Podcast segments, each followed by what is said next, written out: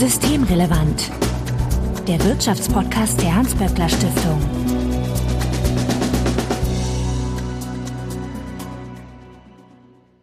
Willkommen zu einer neuen Folge von Systemrelevant. Das ist die 80. und wir haben zur 80. Folge etwas anderes gemacht, nämlich einen Live-Podcast.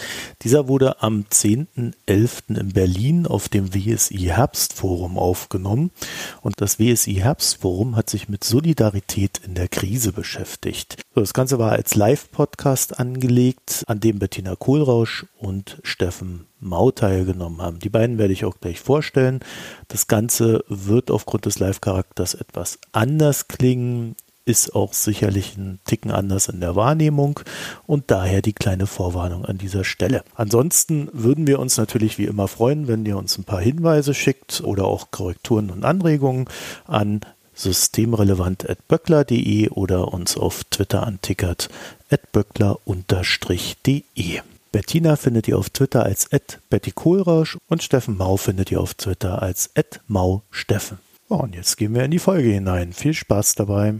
Herzlich willkommen zu Systemrelevant, dem Wirtschaftspodcast der Hans-Böckler-Stiftung. Heute nehmen wir den ersten Live-Podcast auf und zugleich handelt es sich um die 80. Folge, Bettina. Oh, wow. Du hast allerdings nicht alle 80 bestritten, äh, aber nicht wenige davon. Mein Name ist Marco Herak und wir möchten uns heute über sozialen Zusammenhalt unterhalten, auch verbunden mit der Frage, ob wir in der Hinsicht überhaupt ein Problem haben oder ob vielleicht die Dinge viel besser sind, als mancher so denkt. Kann ja auch passieren. In der Runde begrüße ich dazu recht herzlich die Gastgeberin und Direktorin des Sozialwissenschaftlichen Instituts, Bettina Kohlrausch. Hallo und dem Professor für Makrosoziologie an der Humboldt-Universität zu Berlin sowie den Träger des Gottfried Wilhelm Leibniz-Preises 2021, Steffen Mau. Ja, hallo. Herzlichen Glückwunsch dazu auch an der Stelle. Ich habe mir sagen lassen, für Soziologen ist das sowas wie der Nobelpreis. Ja, national begrenzt natürlich. Äh, also er hat nicht die Ausstrahlung global, aber für einen deutschen Preis ist das schon ein gewichtiger Preis. Bettina, das Thema war deine Idee und ich hatte gerade in den Wochen vor der Bundestagswahl immer wieder das Gefühl, dass du, ne, wie soll ich sagen, so ein bisschen Angst um unsere Gesellschaft empfunden hast oder so Angst vor einer sehr starken Polarisierung. Rührte der Wunsch daher, dieses Thema heute so zu behandeln? Ja, auch natürlich, weil ich glaube, es gibt da viel zu besprechen. Und auf der anderen Seite ist sozialer Zusammenhalt, also ich bin ja, wir sind ja beide SoziologInnen und sozialer Zusammenhalt ist aus der soziologischen Perspektive einfach eine ganz wichtige Dimension von Solidarität. Also ich finde das ganz interessant. Wir haben ja heute über Solidarität gesprochen und jeder versteht so ein bisschen was anderes darunter. Es gibt, das haben wir eben versucht, so ein bisschen stärker zu beleuchten, eine institutionalisierte Solidarität. Da ist natürlich der Sozialstaat zentral. Es gibt eine Praxis der Solidarität. Das ist, wenn ich, keine Ahnung, Maske trage oder Abstand halte oder mich für andere einsetze. Aber es gibt eben auch einfach Solidarität als eine Form sozialer Integration, also sozusagen ein Mechanismus, jetzt vielleicht sehr technisch oder soziologisch, aber ein Mechanismus, mit dem wir Teil der Gesellschaft werden. Und die Frage ist natürlich schon, was passiert eigentlich, wenn sich das verändert oder die Gesellschaft verändert? Funktioniert das dann noch? Oder wenn dieses Angebot, wie wir Teil der Gesellschaft werden können, für weitere Teile der Gesellschaft nicht mehr attraktiv ist und die aussteigen, was passiert dann eigentlich? Das finde ich ist einfach eine ganz wichtige Dimension und das wird häufig als sozialen Zusammenhalt oder soziale Kohäsion bezeichnet. Und ich finde das wichtig, darüber zu reden, weil es einfach eine wichtige Dimension ist.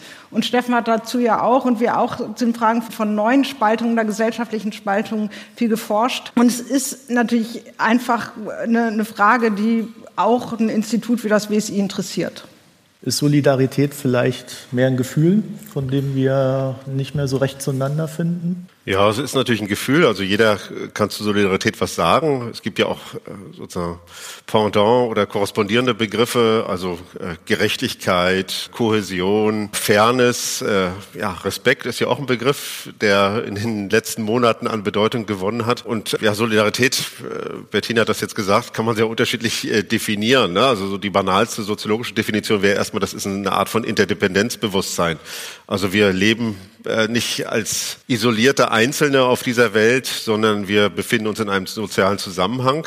Und wenn man das ein bisschen stärker macht, dann ist es natürlich das, was äh, hier in der Diskussion auch an, schon angesprochen wird, also das Füreinander einstehen, äh, sozusagen das eine kooperative Orientierung bis hin zu Formen natürlich auch der sozialen Bewegung. Also wenn man über Arbeitersolidarität oder gewerkschaftliche Solidarität nachdenkt, dann geht es um, auch um die Organisation kollektiver Interessen. Was ich bei Solidarität interessant finde, ist, dass man diese Unterscheidung zwischen Eigennutz und äh, sozusagen hm. äh, ja, altruistischen Orientierung, dass man die nicht so ohne weiteres treffen kann. Also wir organisieren unser Handeln, unsere sozialen Orientierung ganz häufig entlang unterschiedlicher Motive die manchmal auch gar nicht so ohne weiteres auseinanderzuhalten sind. Ne? Also wenn jemand in die Gewerkschaft äh, geht, dann kann er das aus Eigennutz machen und das ist vielleicht ein Teilmotiv, aber möglicherweise auch nicht das äh, alleinige. Und das ist schon interessant dann zu sehen. Und da gibt es natürlich grundlegende Veränderung, weil eben die Art, wie wir Solidarität organisieren, wie wir uns als solidarisch verstehen, auch die Solidaritätspraktiken natürlich eng damit zusammenhängen, wie eigentlich die Gesellschaft als Ganzes funktioniert. Ne? Also es ist immer ein Wechselverhältnis zwischen dem großen Ganzen und dem Einzelnen oder der Einzelnen. Ja, jetzt haben wir schöne große Themen vor uns in unserer Gesellschaft. Nehmen wir nur drei. Migration, Klimawandel, Identität. Es gibt sicherlich noch mehrere, die wir da aufrufen können. Aber da ist irgendwas in den letzten Jahren passiert. Ne? Die Debatten werden rabiater oder nennen wir so robuster. Aber irgendwie passt es nicht mehr zusammen. Haben wir da Solidarität untereinander verloren oder sind das andere Mechanismen, die da wirken? Ja, natürlich kann man jetzt äh, so ein bisschen, wir hatten ja äh, die Debatte auch über die äh, Zukunft der Arbeit oder der Erwerbsarbeitsgesellschaft. Und ich glaube, da gibt es sehr grundlegende Veränderungen, die man ja alle aufzählen kann und die uns auch jeden Tag vor Augen treten, dass sozusagen vielleicht auch die Konzeption, die Idee von Arbeit sich grundsätzlich ändert. Aber das ist nur ein Konfliktfeld unter vielen. Also darum, wie groß ist eigentlich der Anteil am Kuchen zum Beispiel? Welche Rolle spielt gewerkschaftliche Mitbestimmung? Wie sieht es eigentlich im Bereich von Steuerpolitik und Umverteilung aus? Das ist sozusagen ein Fragekomplex. Aber es gibt eben andere identitätspolitische Debatten. Fragen der Diversität sind äh, natürlich wichtiger geworden. Migration, wenn wir heute an die Situation an der Grenze zwischen Polen und Belarus denken. Also wer darf eigentlich dazukommen, wer gehört zu einer Gesellschaft dazu, wer darf legitimerweise äh, sozusagen auch eine Eintrittskarte bekommen und sicherlich auch die Klimafrage, ne? Nachhaltigkeit, Generationengerechtigkeit, auch natürlich der Umgang mit dem menschengemachten Klimawandel. Das sind, glaube ich, so die großen Themenkomplexe, die uns umtreiben und wie die sich aufeinander beziehen, welche neuen Konfliktarenen da eigentlich entstehen. Das ist, glaube ich, das Interessante jetzt für Soziologinnen und Soziologen, aber auch für die interessierte Öffentlichkeit ja, zu beobachten. Ist das zu viel, Bettina? So viele Themen gleichzeitig, mit denen wir uns Ja, das kann schon sein, dass es vielleicht zu viele Themen sind oder dass es neue Themen sind.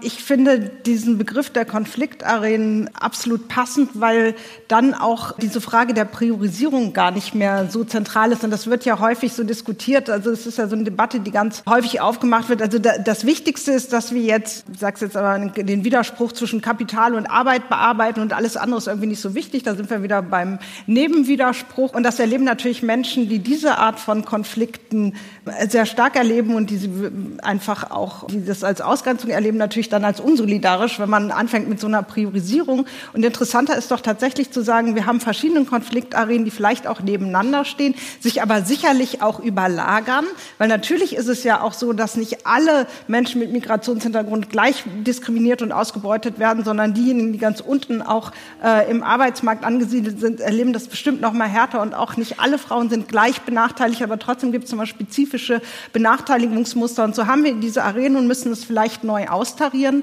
Und ich glaube, dass es eben so ist, da sind wir wieder bei der institutionalisierten Solidarität, dass wir natürlich mit dem Sozialstaat eine eingeübte Praxis, eine erkämpfte Strukturen haben, erkämpfte und umkämpfte Strukturen haben, die diesen Konflikt zwischen Kapital und Arbeit seit, ich weiß nicht wie viel, wann war Bismarck, also seit deutlich über 100 Jahren bearbeiten und ein Stück weit eben auch befriedet haben. Und ich glaube, dass wir das für andere vielleicht auch neu aufbrechenden Konflikte einfach noch nicht so haben.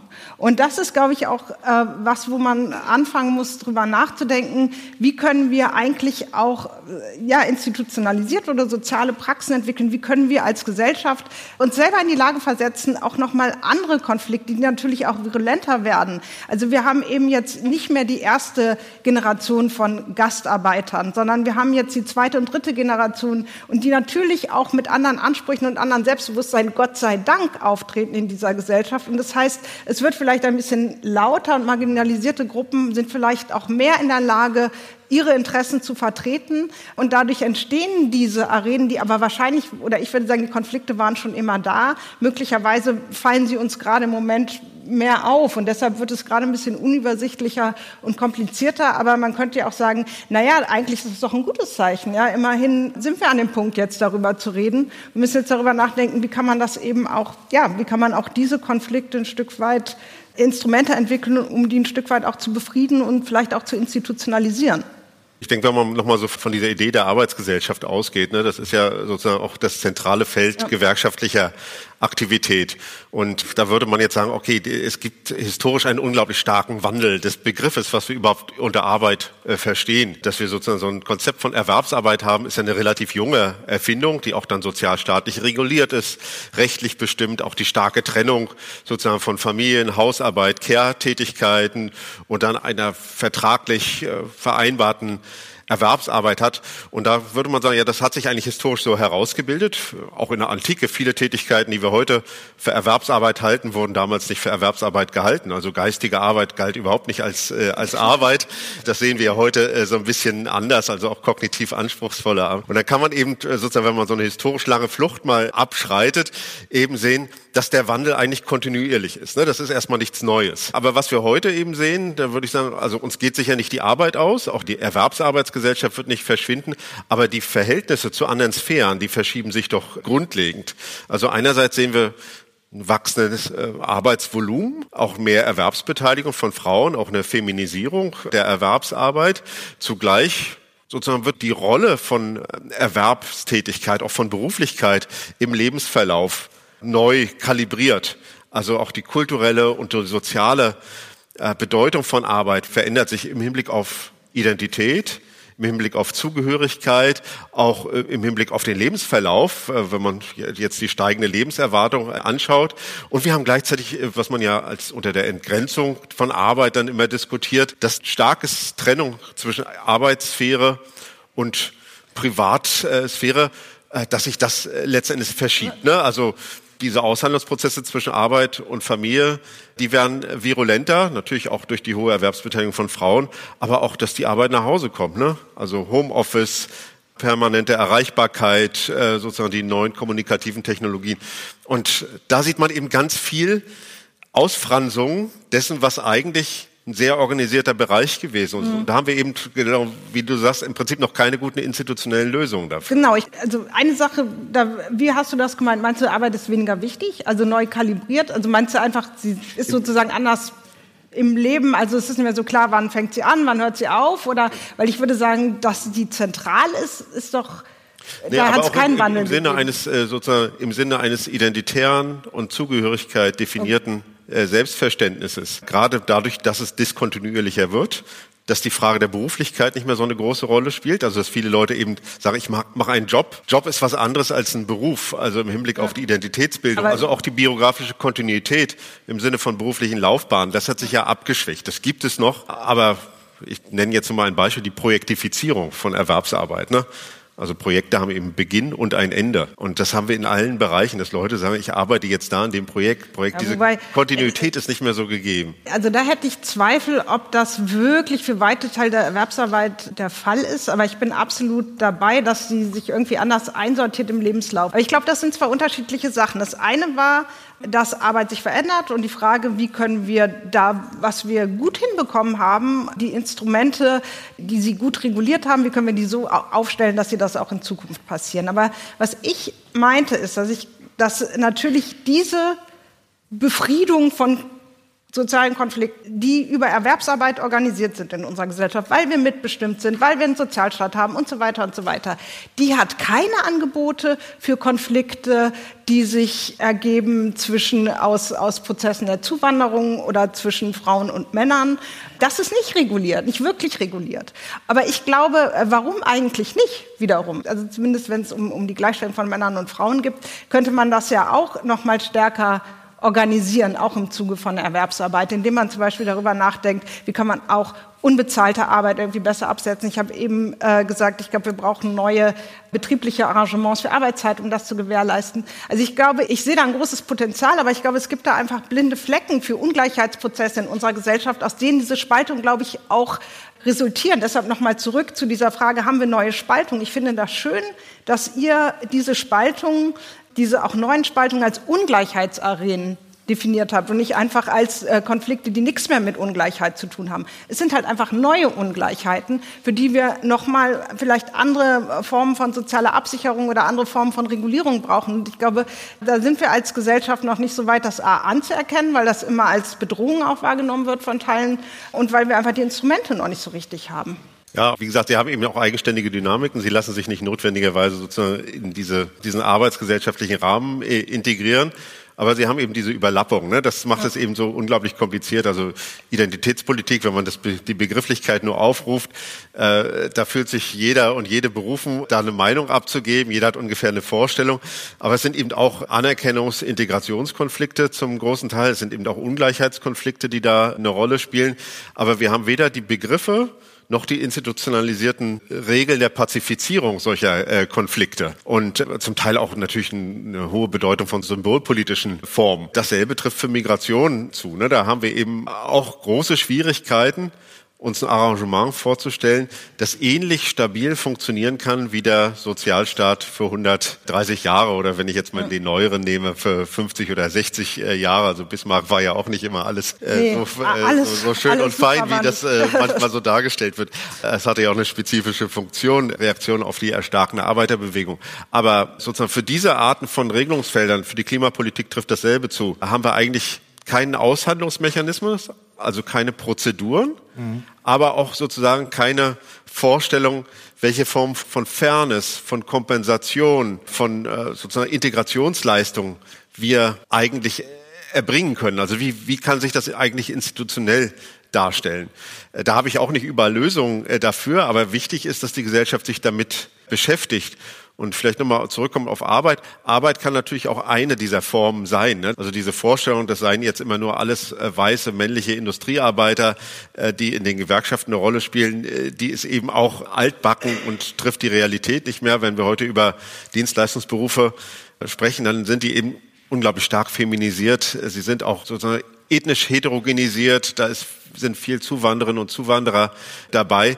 Und es sind natürlich auch neue soziale Risiken, die auftreten. Ne? Also die Frage von Bildungsarmut äh, spielt eine große Rolle und so weiter. Und das sind eben andere auch Interventionsformen, die wir brauchen und auch natürlich auch kollektive Organisationsformen, auch die Gewerkschaften müssen sich natürlich darauf einstellen, dass sie nicht äh, in so eine Insider-Outsider-Spaltung hineingeraten. Also das sind einfach Dinge, äh, die sich erst entwickeln müssen und für die wir ein bisschen auch mehr gesellschaftliche Offensive brauchen. Im Moment habe ich das Gefühl, das rollt vieles über uns hinweg und wir beobachten das, aber eine wirkliche Idee, wie man das neu adressieren kann, ist eigentlich nicht vorhanden. Liegt das nicht in der Natur der Sache, weil wir ja jetzt erst auf diese Dinge stoßen? Also wir haben in der Vergangenheit sehr viele Änderungen gehabt ähm, und jetzt stellen wir fest, okay, jetzt stehen wir vor einer neuen Gesellschaft. Wir haben Migranten, wir haben Ossis, wir haben Wessis, ja, wir auch. Das muss man irgendwie alles zusammenbringen und gleichzeitig haben wir sehr starke Strukturveränderungen auf dem Arbeitsmarkt, die die Leute zusätzlich belasten und ja auch noch 50, 60 andere Debattenfelder, die dann auch noch mit reinwirken. Also können wir aus der Situation heraus überhaupt gerade sagen, naja, so und so muss es gehen, sondern wir können es doch eigentlich nur noch vorantasten. Also sicher nicht mit der Vorstellung, dass jetzt äh, sozusagen ein Konzept aus einem Guss äh, mhm. da ist. Ne? Wahrscheinlich bleibt das ganz viel Patchwork und auch Bastelei, aber man muss sich ja irgendwie aus so einer Situation herausbewegen. Äh, denn wenn man die Leute auf der Straße fragt, glauben sie, dass äh, irgendwie die Fragmentierung oder die gesellschaftlichen Fliehkräfte zugenommen haben, dann sagen die allermeisten, das ist so. Also weniger bindet uns zusammen. Es ist schwieriger, sich mit äh, anderen Leuten zu unterhalten. Die Diskurse, die da irgendwo geführt werden, mit denen kann ich eigentlich nichts anfangen. Und natürlich ist ganz viel, was Solidarität ausmacht, auch ein kommunikativer Prozess. Ne? Also ein Austausch eine Form von Wechselseitigkeit, ein Austausch von Perspektiven, überhaupt die Fähigkeit, sich in andere hineinzuversetzen und ihre Anliegen mitzunehmen. Deswegen kann es eigentlich nur darum gehen, dass man äh, auch neue Formen der Kommunikation mit entwickelt, bevor man vielleicht institutionelle Lösungen dann dafür anbieten kann. Ein Stück weit ist das sicher normal. Ne? Also ich würde das auf keinen Fall dramatisieren und auch nicht alles, was nach Polarisierung oder Spaltung aussieht, ist tatsächlich so tief. Ja. Äh, ist auch nicht immer ein kultureller Graben. Es sind auch nicht sozusagen zwei Welten, die da aufeinander treffen, sondern das, was jetzt in der öffentlichen Kommunikation oder auch in der sozialen medialen Kommunikation auftritt, ist zum Teil eine Überkonturierung der gesellschaftlichen äh, Fragmentierung, die wir so als Soziologinnen und Soziologen auf diese Art und Weise nicht finden. Wir finden eher, sozusagen, wenn man diesen Begriff noch nutzen will, doch eine große integrierte Gruppe, die sehr moderate, ausgleichende Einstellung zu vielen Dingen hat, die sich auch über die Zeit unglaublich liberalisiert hat also die Gesellschaft ist viel liberaler geworden und zwar alle Klassen und Schichten. Ja. Nicht nur die Obersten, also es ist keine Spaltung, dass man sagt, die sind jetzt mehr sozusagen für äh, Diversität und mehr für Anerkennung von Rechten für Homosexuelle oder Transpersonen und die Arbeiterschichten, die bleiben da zurück. Alle haben sich liberalisiert das in der gesamten Gesellschaft. Und das ist wichtig zu, zu sehen. Und das entspricht im Prinzip nicht dem Bild, das wir häufig im Feuilleton oder in den Medien also, finden. Das finde ich im ersten Schritt auch nochmal wichtig. Also die Gesellschaft ist nicht so bedroht. Also ich würde sagen, wir haben eine Bedrohung. Ich sehe auch eine Bedrohung der Demokratie. Also die AfD ist zwar, zwar verloren, aber dadurch, sie sitzt ja immer noch im Parlament. Ja. Aber trotzdem muss man auch sagen, die Gesellschaft steht an ganz vielen Punkten zusammen. Und ich finde das auch wichtig, sich auf diese Mitte zu konzentrieren. Man hat ja noch Leute, die man mitnehmen kann, wenn man eine Gesellschaft bauen möchte, die eben vielleicht für breitere Gruppen Angebote macht. Also deshalb finde ich das nochmal ganz wichtig, was du gesagt hast. Diese Spaltung, die unterstellt wird, gibt es nicht. Also Gendersternchen, es gibt ein paar, die regen sich auf, es gibt ein paar, denen ist es sehr wichtig und den allermeisten ist es halt egal. Ja, dann machen es die einen, die anderen machen es nicht. Und, äh, und das ist bei ganz vielen anderen Themen auch so. Und das können alle aber auch gut ertragen. Also ich persönlich nutze es, es ist mir auch ein Anliegen. Wenn es jemand nicht tut, fühle ich mich, äh, kann ich aber auch damit umgehen. Und ich glaube, das ist eine Haltung, die trifft man eigentlich bei den allermeisten Menschen. Also das heißt, wir haben hier eine Mitte, auf die man auch noch aufbauen kann. Und ich finde es auch total wichtig, dass es falsch ist, so zu tun, als wären aber dann diese Konflikte, die sich eben schon ergeben aus Fragen, aus der Feminisierung von Arbeit oder von, von der Tatsache, dass Frauen einfach mehr Mitsprache wollen und sich gegen ihre Diskriminierung wehren, dass sich Menschen mit Migrationshintergrund dagegen wehren, dass das jetzt keine, sozusagen keine Elitendebatten sind. Ja, also ich habe da manchmal das Gefühl, dass bestimmte Leute irgendwie Arbeiter instrumentalisieren, um ihren eigenen Antifeminismus irgendwie legitimieren zu können. Aber es ist nicht so, dass es dem Arbeiter, wer immer das genau ist, ein echtes Anliegen ist, Frauen weiter diskriminieren zu können. Das ist einfach auch, auch unfair. Insofern finde ich das äh, wichtig, was du da eben noch mal gesagt hast, es ist keine Elitendebatte. Wir sind als Gesellschaft insgesamt eigentlich liberaler geworden. Hm. Also das Problem ist auch, dass kleine Gruppen sehr laut sind.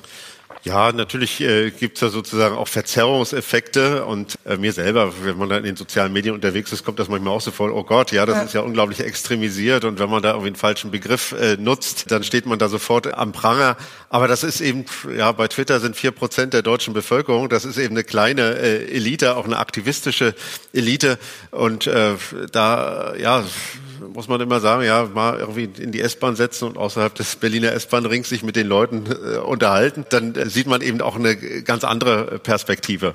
Und es ist so, äh, also das würde ich äh, auch vollständig unterschreiben, dass diese Vorstellung, es gäbe jetzt, ich nenne jetzt mal diesen Begriff, der ja auch so ein Elefant im Raum ist, so Lifestyle-Linke, die elitär äh, bestimmte Themen sozusagen öffentlich besetzen und völlig abgekoppelt sind von äh, den Einstellungen, von den Befindlichkeiten, von den Lebenswelten einer Arbeiterschicht.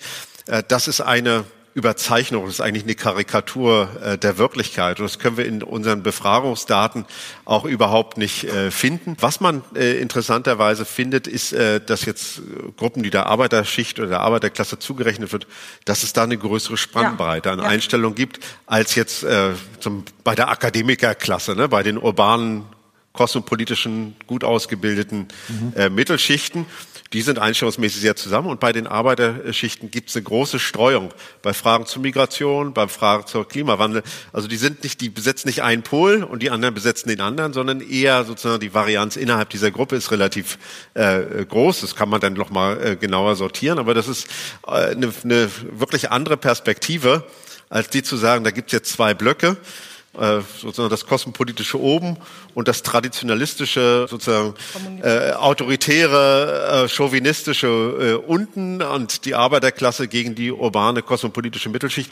Wie gesagt, das ist eine Fehlbeschreibung, eine Fehlperzeption, die leider immer wieder äh, ja, ja. fortgesetzt erzählt wird, aber eigentlich nicht stimmt. Aber das finde ich wirklich nochmal wichtig, das zu sagen, weil ich mich auch mal gefragt habe, wie soll das denn sein? Alles verändert sich, nur der Arbeiter, der Arbeiter, der bleibt irgendwie seit den 50er Jahren äh, gleich. Ja?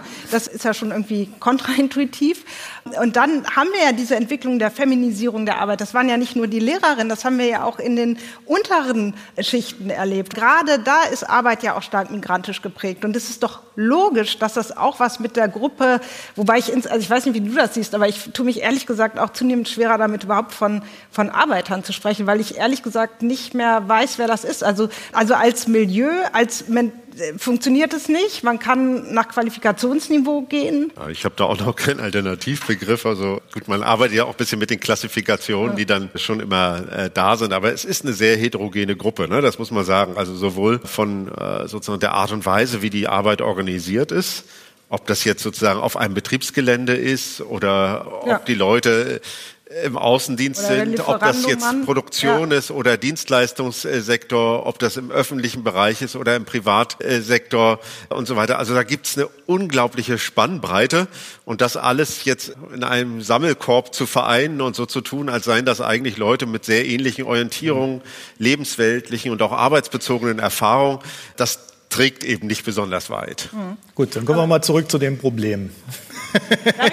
so viel Einigkeit hier. Weil ich glaube, weil dann stellt sich natürlich mal die Frage, haben die gemeinsames Interesse? Und ich glaube, dass dieses Respektthema tatsächlich so ein, was auch, also irgendwas war, was sozusagen in der Vielfältigkeit, die wir in dem kulturellen Beitrag gehört haben, das Gemeinsame gefunden hat. Ja, die wollen Anerkennung und Respekt ist vielleicht sozusagen was, über das sich Kollektivierung organisieren lässt. Aber jetzt. Aber wie macht man das dann? Ja, das ist eine gute Frage. also ja, der, der, der, wir, Vorteil, dem, der Vorteil bei dem Respektbegriff ist, ja. dass genau. der äh, sozusagen konzeptionell relativ flach ist. Äh. Ne? Solidarität ist anspruchsvoller, weil sie auch eine, eine Handlungsweise äh, dazu und Respekt ist eigentlich sozusagen eine, eine Form der Anerkennungsleistung, ja. die ich anderen gegenüberbringe, während Solidarität, das würde man dann schon, also entweder jetzt mit mit Opfern oder mit Form von Fürsorge, von Form von Tätigkeit oder mit Steuern und äh, Spenden in Verbindung bringen, ja, oder, oder Umverteilung. So, ja. Und dadurch, dass dieser Begriff so zurückgenommen war und konzeptionell flach, äh, also jetzt flach nicht im Sinne von äh, nichts wert, sondern eben nicht so eine starke Konzeption nach vorne gebracht hat, war er eben auch anschlussfähig und hat er die Ostdeutschen ja. abgeholt, die gesagt haben, meine Lebensleistung wird nicht anerkannt und nicht respektiert. Hat er sozusagen die Leute, die in prekären Berufen arbeiten, äh, abgeholt. Vielleicht auch Gruppen der Facharbeiter, die sagen, ich verliere irgendwie an sozialer Geltung und sozusagen die Respektabilität dieses Arbeiter, Facharbeitermilieus ist nicht mehr äh, so gegeben, bis hin zu Leuten eben, die aus migrantischen Kulturen kommen. Und das ja. ist äh, sicherlich äh, eine eine Stärke dieses Begriffs gewesen? Naja, ich will es mal ganz konkret machen. Äh, in den letzten Jahren hat sich in den USA in Leadership-Lehrgängen durchgesetzt, dass man eine Art wertschätzende Kommunikation gegenüber seinen Angestellten entwickelt. So, wenn man jetzt mal guckt, was Gorillas schreibt in seinen Pressemitteilungen, oder in sonstigen Veröffentlichungen über den Arbeitskampf, der da stattfindet, dann liest sich das total super. Wenn man dann mal guckt, was den Leuten da, ich sag mal, angetan wird, in Anführungszeichen, äh, oder vielleicht auch ohne in Anführungszeichen, ja, dann sieht das schon ganz anders aus. Das heißt also, dieses Respektvolle, dieses Wertschätzende wird mittlerweile eigentlich eher im Marketing-Sprech dazu benutzt, um, naja, Dinge wegzuwischen und zu übertünchen. Also quasi missbraucht. Ja, wobei also das merken die Leute ja ziemlich schnell. Ne? Und ich glaube schon, dass die Frage von Anerkennung zentral mhm. ist. Und ich glaube, was wir vielleicht noch besser verstehen müssen, ist, dass die schon zwei Dimensionen hat. Und das hatte übrigens auch immer zum Beispiel die, die Mitbestimmung, also oder die gewerkschaftlichen Kämpfe haben immer beides adressiert. Es geht einerseits um soziale Absicherung, es geht aber auch wirklich um demokratische Mitgestaltung. Und darüber nachzudenken, wie man glaube ich, jenseits der vier Jahre Wählen gehen, andere Angebote machen kann, die anstehenden Transformationsprozesse demokratisch mitzugestalten, ist wirklich so ein Schlüssel bei der Frage, ist das jetzt eigentlich ein Angebot für weite Teile der Gesellschaft oder nicht mehr? Und ich glaube, auch in der Corona-Pandemie, da gibt es auch Studien drüber, war das Menschen ganz wichtig, die haben das, wenn, es keinen Gesundheitsschutz gab, aber sie auch nicht darüber reden konnten, also wie machen wir das? Hier haben wir jetzt Masken, was sind die Abstandsregelungen, wer arbeitet wann im Homeoffice, wenn es einfach für sie entschieden worden ist und es war existenziell, weil es ja wirklich gesundheitliche Bedrohung ist, dann haben die das als fehlende Anerkennung erlebt. Und deshalb ist, glaube ich, die Frage der Demokratisierung der Gesellschaft sozusagen neben der Frage von Verteilungsthemen der, also der zentrale Feld, auf dem sowas wie Respekt und so auch verhandelt wird. Und ich glaube auch schon ganz praktisch, also die, die Flachheit, da muss, glaube ich, auch jetzt nachgelegt werden, damit das, und das Versprechen, was sich damit verbunden hat, muss schon eingelöst werden. Dann wird es schon spannend, wenn jeder eigentlich was anderes damit verbindet. Ja, ich meine, für die USA ist immer schwierig, äh, sowas zu übertragen. Aber wenn man jetzt nur mal auf die USA schaut, gibt es sozusagen diese unglaublich starke Konzentration von Macht, auch von ökonomischem Einfluss von Vermögen, also exzessive Ungleichheiten, die ja überall beschrieben werden von Piketty und Stieglitz und anderen. Und äh, zugleich sozusagen so eine relativ starke symbolpolitische Aufladung von Fragen von Diversität, Rassismus, äh, auch sprachpolitische äh, Fragen. Wie das beides genau zusammenhängt, das müsste man sich dann im Einzelnen äh, anschauen. Aber dass zum Beispiel die, diese ersten Fragen gar nicht adressiert werden im öffentlichen äh, Kontext. Also dass es fast unmöglich ist, das zu politisieren. Also ja, Verteilungsfragen, ja. machtpolitische äh, Fragen, auch die starke Konzentration von sozusagen Einflussmöglichkeiten auf die Politik. Das heißt, da gibt es natürlich schon Aufmerksamkeitsverschiebungen. Ne? Die sind nicht immer problematisch und so weiter. Also auch die ganzen identitätspolitischen Kämpfe, die halte ich für unglaublich wichtig, auch essentiell dafür, dass die Gesellschaft sich verändert. Aber sie werden zum Teil eben auch benutzt. Ne? Also benutzt, um bestimmte Aufmerksamkeiten zu leiten. Also das ist nicht nur etwas, was von, von unten weg, sondern auch ja, Firmen im ja. Silicon Valley haben das auch sehr bereitwillig aufgegriffen und sich damit um, ummantelt, um andere Fragen möglicherweise nicht stellen zu müssen. Das ist, glaube ich, in Europa eine völlig anders gelagerte Situation, aber in den USA kann man das relativ äh, gut auch nachvollziehen, wie das gezielt auch strategisch genutzt worden ist, um sich zum Beispiel gegen andere ja, äh, Kämpfe zu immunisieren. Ne? Also indem man eben sagt, wir machen dieses und jenes und dafür braucht man andere Themen nicht so unbedingt auf. Deswegen fand ich es ja interessant, das im deutschen Arbeitskampf dann wieder zu finden. Das war jetzt der Link dazu. Wir sind jetzt so ziemlich am Ende. Äh, ihr seid ja recht hoffnungsfroh. Ich hatte euch jetzt irgendwie pessimistischer vermutet. Ja, also sagen wir mal so, ich bin von Natur aus optimistisch und außerdem ist die Gesellschaft nicht so gespalten, wie behauptet wird. Punkt eins. Punkt zwei, wir haben Instrumente, die funktionieren. Und das ist ein Punkt, den ich noch gerne mit einbringen möchte. Ich glaube, weiß nicht, vielleicht sind wir da auch ein bisschen auseinander, dass Erwerbsarbeit nach wie vor das zentrale Feld ist, wo wir über sozialen Zusammenhalt und die Frage, welche Integrationsangebote wollen wir Menschen überhaupt machen, kämpfen können oder dass wir das da gut über Erwerbsarbeit nach wie vor gut organisieren können und dass wir auch die Gestaltung zum Beispiel von Transformationsprozessen da gut organisieren können. Aber es kann dann eben nicht nur, es muss dann eben auch darum gehen, auf einen Blick darauf zu haben, dass Frauen, dass Menschen mit Migrationshintergrund ihre spezifischen Benachteiligungen, die sie auch in der Arbeit erleben, dass, dass sie davor geschützt sind. Wir müssen sozusagen erstmal für andere Gruppen nochmal einen anderen Blick haben und bisschen andere Themen bearbeiten. Qualifizierung wird ja auch über Erwerbsarbeit, also wird ja auch über Mitbestimmung organisiert, zum Beispiel. Oder die Frage von flexibleren Arbeitszeiten, also Dinge, die den Menschen vielleicht auch wichtiger sind, also von mir aus auch Auszeiten. Ja, also, aber es ist ja dann immer noch die Auszeit von der Erwerbsarbeit. Also es ist ja immer, es ist ja immer noch sozusagen der biografische Strahl, an dem man sich orientiert.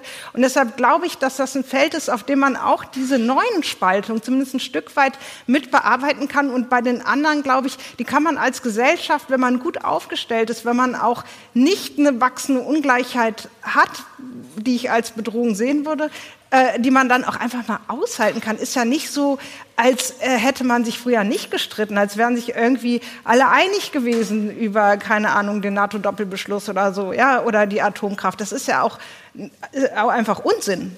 Insofern, ich bin optimistisch, weil ich glaube, es geht. Man muss schon ein Auge drauf haben und darüber nachdenken, was muss man tun. Ja, ich bin vielleicht ein bisschen, ein bisschen skeptischer, weil ich sagen würde, sozusagen diese Arbeitnehmerinnengesellschaft, äh, also alle werden jetzt sozusagen über Formen der Erwerbsarbeit integriert, dass das eigentlich bei weitem äh, nicht hinreicht, möglicherweise auch zunehmend brüchig und auch ausfasert. Es gibt ja Debatten um Fragen von Infrastrukturstaat, äh, Daseinsvorsorge, die geführt werden. Ne? Also wirklich auch ein anderes Verständnis darüber, was eigentlich die Leistung eines Staates äh, sein kann. Jetzt könnte man über Corona noch mal eine eigene große Sektion aufmachen und da unendlich lange. Was ihm verblüffend äh, war für viele Beobachterinnen und Beobachter, war ja das Wahlverhalten der Erstwähler oder der Wählerinnen und Wähler unter 25 in der letzten Bundestagswahl mit fast 50 Prozent FDP plus äh, Grüne. Wir wissen das aus den Jugendbefragungen, dass die Leute das Gerechtigkeitsproblem nicht mehr so hoch bewerten, fragen, ob man also auch die meritokratische Orientierung, Leistungsorientierung relativ stark ist, dass das Leben alles in allem in Deutschland gerecht sei, dass man das werden könne und das erreichen könne, was man gerne äh, möchte. Und äh, da gibt es natürlich schon ein bisschen eine Abkehr von diesen Fragen des, des Arbeitskampfes, der Umverteilung, der, der Steuer- und auch Sozialpolitik. Wie man diese Leute motivieren kann. Und ich glaube, da muss man einfach nochmal andere Ideen äh, bekommen, weil die auch in der biografischen Selbststeuerung in der sozialen Identität nicht mehr so stark an die klassischen Kollektivakteure das gebunden sind. Auch, da spielen ja. neue soziale Bewegungen eine Rolle, weniger stabile äh, Einbindung in solche äh, kollektiven äh, Zusammenhänge, die dann auch punktuell sind oder issue-bezogen. Und äh, da spielt natürlich die Frage auch rein, sozusagen, was kann der Staat eigentlich leisten? Also die Rolle als Bürgerinnen und Bürger, nicht nur als Arbeitnehmerinnen und Arbeitnehmer für Integration wird meiner Ansicht nach deutlicher hervortreten. Und wenn man jetzt in der Corona-Krise feststellt, man hat äh, auch zum Teil einen sklerotischen Staat, eine unfähige Verwaltung, schwache Digitalisierung, ein öffentliches Bildungssystem, das sozusagen auf, auf bestimmte Probleme gar nicht äh, reagieren kann, dann gibt es eben auch durchaus Anreize, sich weiter zu privatisieren. Also dieses Do-it-yourself ist natürlich möglicherweise auch eine Reaktion auf solche Leistungsschwächen des Staates. Deswegen glaube ich, können wir nicht nur über Arbeit, über äh, sozialpartnerschaftliche Beziehungen, über äh, gewerkschaftliche Mitbestimmung was machen, sondern wir müssen auch ganz stark sozusagen die staatlichen Leistungen, die staatlichen Infrastrukturen in Haftung nehmen, die weiterentwickeln, die über dieses industriegesellschaftliche Modell hinausdenken. Und nur dann können wir eigentlich darauf setzen, dass die Leute, die Bürgerinnen und Bürger auch bereit sind, die Solidarleistungen, die sie über Steuern, über nachbarschaftliche Hilfe, über Mitmachen in Vereinen, in Stiftungen, aber auch natürlich über das Engagement in ihrem Arbeitskontext äh, sozusagen äh, ausüben können, wenn, wenn das möglich ist. Also das muss möglich sein. Ansonsten sind Leute dabei, innerlich eigentlich zu kündigen und zu sagen, ich ja. muss mich selber um die nächste Eigentumswohnung oder über mein Anlagevermögen äh, kümmern, ja. weil äh, von niemand anders kommt das. Da bin ich wiederum optimistischer, denn die Klage über die Jugend ist ja auch eine der ältesten Klagen, die wir als Menschheit kennen. ja, euch vielen Dank fürs Zuhören. Das war's. Äh, bis zur nächsten Folge, wenn ihr dann auch im richtigen Podcast hört. Dankeschön. Das war Systemrelevant, der Wirtschaftspodcast der Hans-Böckler Stiftung.